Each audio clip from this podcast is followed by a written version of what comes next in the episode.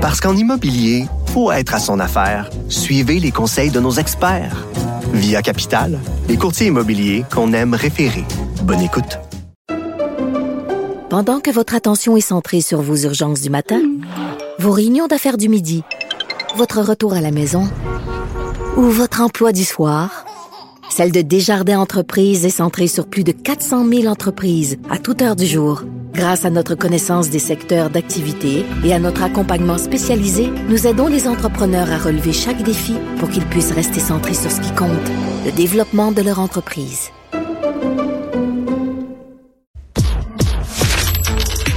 Économie, finance, affaires, entrepreneuriat. Francis Gosselin. Francis, bon début de semaine. Salut Mario. C'est pas une nouvelle absolument unique ou ahurissante. On a vu ça à quelques reprises dans l'histoire. Une société de transport qui est dans le trou. oui, mais euh, effectivement, non, il n'y a rien de rien de nouveau sous le soleil. Par contre, c'est quand même tout un trou. C'est un gros trou, oui, oui, oui. c'est un gros trou. Puis, euh, tu sais, alors que nos gouvernements font des surplus surprises, euh, je trouve ça toujours un peu surprenant de constater que nos sociétés de transport font des trous surprises.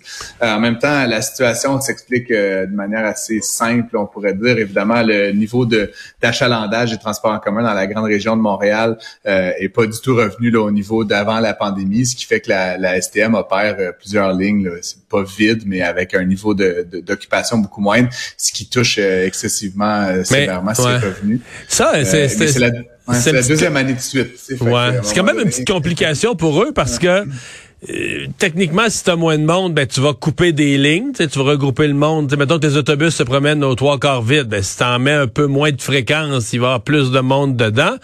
Mais en même temps, dans une époque où tu veux euh, mettre des incitatifs puis encourager les gens à se fier au transport en commun, ben là, si tu enlèves des lignes puis t'espaces les, les passages, tu vas avoir plus de gens qui vont être tentés de prendre leur auto. Ils sont un petit peu mal pris, là.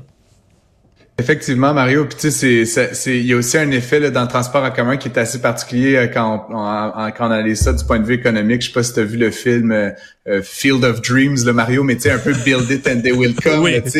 et, et, donc, ultimement, l'enjeu avec le transport en commun, si tu es, toi, un potentiel usager, mais que tu peux jamais te fier là-dessus, qu'il n'y a pas de bus après 10 heures le soir, etc., ben forcément, tu vas prendre une alternative comme la voiture. Et donc, il y a un effet de sentiment euh, qui, qui s'auto-réalise. Donc, c'est pas une très bonne nouvelle pour le transport en commun dans la région de Montréal. Puis, tu sais, juste l'offre et la demande, hein, il y a quand même une grosse offre qui s'en vient prochainement, qui est le REM. Bon, c'est pas tout à fait les mêmes lignes, mais à certains égards, euh, ça va, euh, ça, ça, pourrait rivaliser là, pour certains usagers. Par exemple, euh, je pense ceux qui partent de Longueuil ou de Brossard, là, qui avaient peut-être certains usages d'autobus, etc.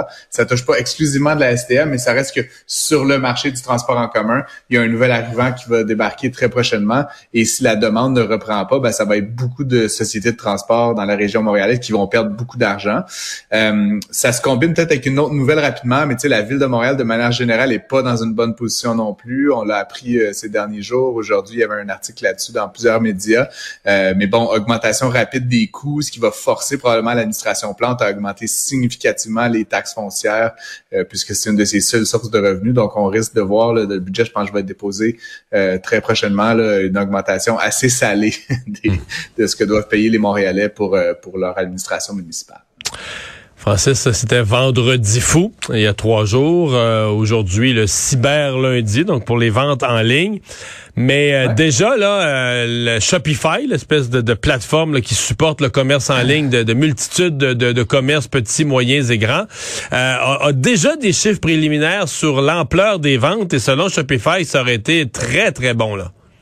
Ouais, c'est effectivement là on apprenait donc c'est été annoncé un petit peu plus tôt aujourd'hui là, mais euh, donc c'est une année record là pour Shopify dans le fond qui euh, qui effectivement vu que c'est une société euh, qui regroupe plein de types d'acteurs, hein, c'est une plateforme qui offre des services de commerce électronique à des vendeurs ultimes.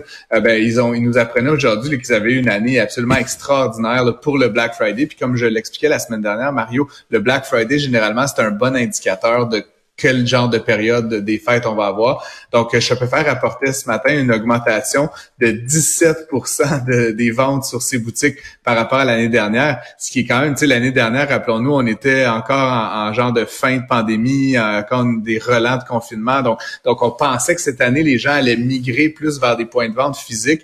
Euh, que nenni, nous dit, nous dit Shopify. Euh, 3,5, 3,36 euh, milliards de dollars de ventes sur ces différentes plateformes, ce qui correspond à 3,5 millions de dollars de ventes par minute, ce qui est quand même euh, pas si pire. Shopify, j'en parle parce que c'est aussi une société canadienne cotée en bourse ici, fait que c'est important. Mais c'était, corrige-moi, mais c'était pas devenu durant quelques mois là, au sommet de la pandémie quand tout ce qui était en ligne là, on disait que ça, ça allait, ça partait vers le ciel c'était devenu en capitalisation boursière la plus grosse, devant la Banque Royale, la plus grosse compagnie du Canada, non? Ouais, le prix de l'action s'était enflammé, Mario, à 213 dollars par rapport à son prix d'émission initial qui était autour de 12 dollars de mémoire. Aujourd'hui, l'action, tu vois, elle en vaut 50. Donc, bon, après ça, on dirait tous les titres technologiques ont beaucoup souffert depuis le début de l'année, mais Shopify particulièrement avait eu cette espèce de, de, de montée extraordinaire de, de, de, de, la demande. Pourquoi? Ben parce que les gens étaient à la maison, donc tout le monde se, se partait des petites shops de chandelles puis d'impression de t-shirts. Euh, et donc, euh, tu sais, aujourd'hui, la, la capitalisation boursière de Shopify, c'est environ 60 quelques milliards de dollars. Euh, au plus fort de la, de la pandémie, c'était cinq fois plus, Mario. Donc, on parlait d'une valorisation là, de, presque un demi-trillion pour une société canadienne qui a, je pense, de mémoire 10-12 ans d'existence.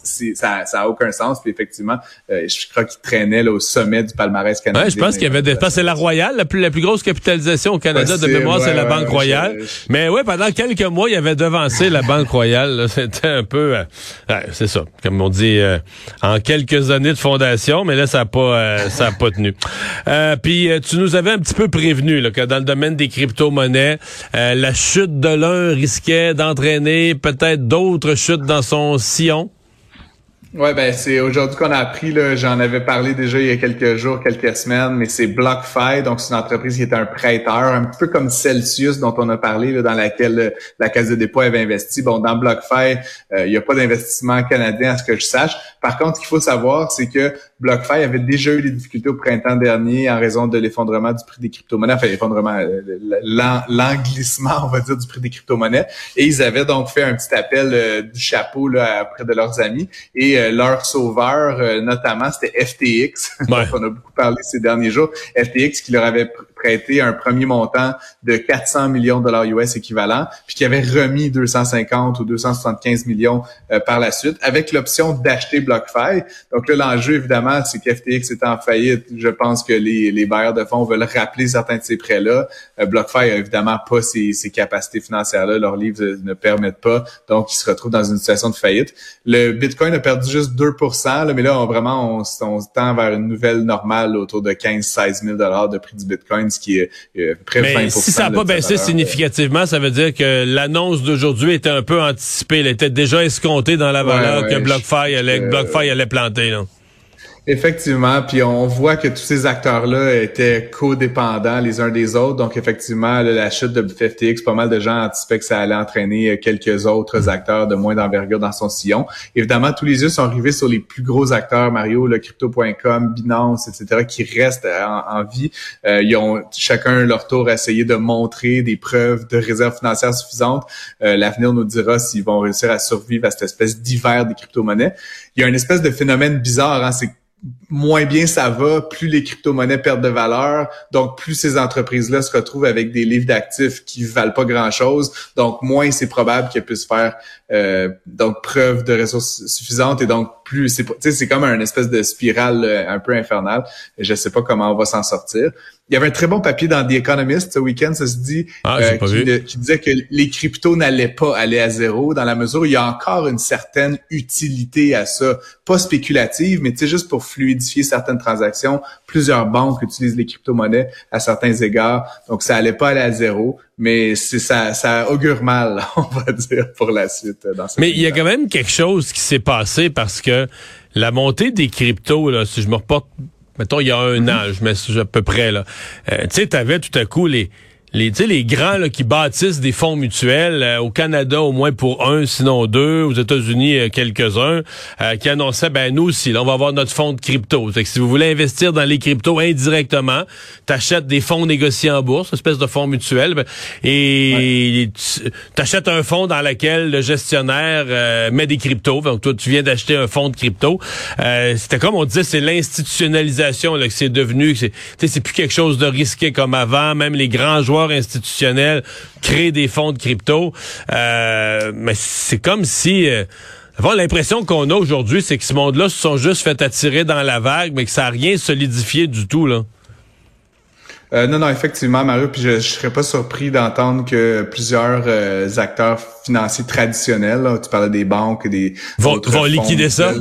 Vont liquider ces positions-là. Ah, ça, ça pourrait faire très mal parce que tu sais, c'est comme une traînée de poudre. S'il y a un grand acteur, mettons un Goldman Sachs ou une, on de la Banque Royale, euh, qui, pour lesquels c'est des, c'est des très, très, très petites positions dans l'ensemble de leurs actifs. ils pourraient juste comme s'en débarrasser pour plus être associés à ça. C'est un petit peu toxique en ce moment. Mais là, si ça se mettait à, si les acteurs institutionnels quittaient cet univers-là, ça pourrait faire effectivement très mal comme je dis, il y a encore une utilisation euh, certaine, euh, que ce soit Bitcoin, Ethereum, d'autres d'autres monnaies. Je pense notamment à toute la protection des droits sur la blockchain Ethereum. En tout cas, c'est un peu technique, là, mais, mais bref, il y a encore un usage pour ça. Puis tant qu'il y a un usage, il va y avoir une certaine valeur, donc pas zéro. Mais là, est-ce que la juste valeur, c'est 5 000, 15 000 ou 50 000? C'est ça qu'on n'a jamais su, puis qui, est très difficile à déterminer euh, actuellement par rapport à cette fluctuation soudaine. On peut-tu faire un peu d'autopromo, Mario? On fait ah une revue économique 2022 euh, jeudi euh, ensemble, je pense. Oui, on a enregistré ensemble, mais l'autopromo, ça serait de dire aux gens à quelle date ça va être diffusé, puis je le sais pas encore. ben you tell me. fait que je le sais pas encore, mais je te jure que dès qu'on va le savoir, on va se faire de l'autopromo. Hey, merci Francis. Salut, à demain.